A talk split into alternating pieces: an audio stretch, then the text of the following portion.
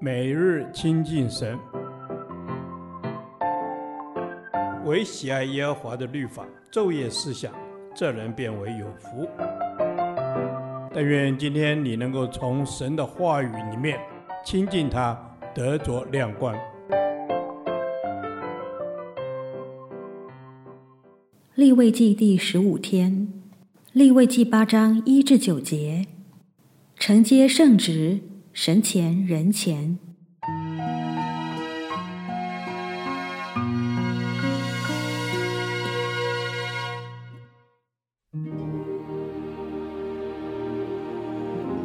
耶和华晓諭摩西说：“你将亚伦和他儿子一同带来，并将圣衣、膏油与赎罪祭的一只公牛、两只公绵羊、一筐无酵饼都带来，又招聚会众到会幕门口。”摩西就照耶和华所吩咐的行了。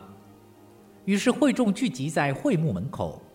摩西告诉会众说：“这就是耶和华所吩咐当行的事。”摩西带了亚伦和他儿子来，用水洗了他们，给亚伦穿上内袍，束上腰带，穿上外袍，又加上以弗德，用其上巧工织的带子，把以弗德系在他身上，又给他戴上胸牌。把乌林和土名放在胸牌内，把冠冕戴在他头上，在冠冕的前面钉上金牌，就是圣冠，都是照耶和华所吩咐摩西的。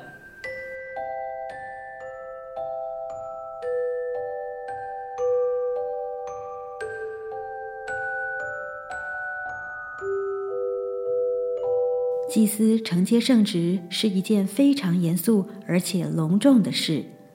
所以，对于亚伦和他的儿子承接圣职之礼，神定规得非常仔细，圣经也叙述得非常仔细。从其中，我们可以看见侍奉神的尊荣、重要与不可轻忽的职责。首先，神要摩西将亚伦和他的儿子并会众都召聚到会幕的门口，在那里进行整个承接圣职的程序。这表示整个承接圣职的礼是行在神和人的面前。这个程序表明他们的职分不是私相授受的，而是神所设立的，不可以随便看待。这也就是每年教会年会时，要在全体会友面前按立当年新任的童工，并为他们祝福的原因。教会中许多的事。不论是职分的得着，或是金钱的处理等等，都要注意神旨意的印证和会众的认同。有了神旨意的印证，就有立场，不会偏离真理；有会众的认同，就不易产生纷争。就如保罗差派人带教会的捐献去耶路撒冷时，是打发教会挑选有好名声的童工。而且至少两人同行去处理这件事，就是很好的例子。承接圣职有四个主要的步骤：洗身、穿衣、受膏和献祭。每一个部分都有其深度的内涵。今天先分享前两部分：洗身与穿衣。承接圣职的第一个步骤。就是把亚伦和他儿子带来，用水洗了他们。洗身的意思就是洁净，在祭司没有洁净之前，不能穿上圣职的衣袍，因为神是圣洁的神，侍奉他的人必须圣洁。同理，教会在安立一个属灵的执事时，必须留意当事者信仰和生活的见证。保罗就曾提醒提摩太。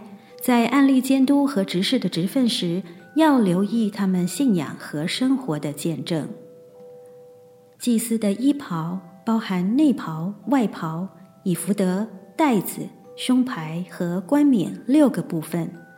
这整套的祭司服显明他们尊荣的职分及侍奉的意义和内涵。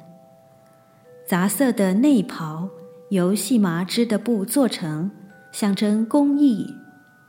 全蓝的外袍显出祭司属天的职分，穿在外袍外面像短背心的以弗得为大祭司所特有。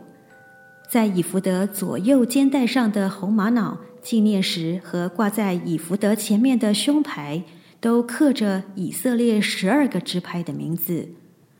当大祭司进到至圣所的时候，要带着这些名字为纪念。这说明大祭司有一个责任，就是为神的子民代求。冠冕前面的金牌刻着“归耶和华为圣”，这显明了祭司的地位、角色和服侍应有的态度。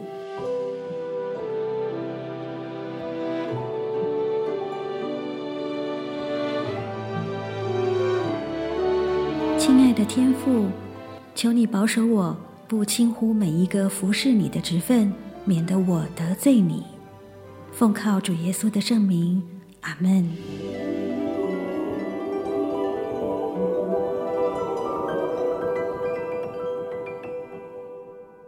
导读神的话，彼得前书一章十五节：那招你们的既是圣洁。你们在一切所行的事上也要圣洁。阿门。亲爱的父神，你是召我们归向你的神，是那圣洁、公义、怜悯、恩慈的神。主啊，既然你是圣洁，愿我们一切的事上也学像你，清洁我们的心思意念，跟随你。阿门。亲爱的天父。我们要清除我们的心思意念，跟随你，因为人非圣洁，不能见你的面。我们既是甘心顺服，蒙你所召，我们自当在所行的事上圣洁，让人见着我们就知道我们是属乎主的。阿门。是的，主啊，是你呼召我们成为你的子民，你是圣洁的，我们在一切所行的事上也要圣洁。这是你的旨意，我们当努力遵守。阿门。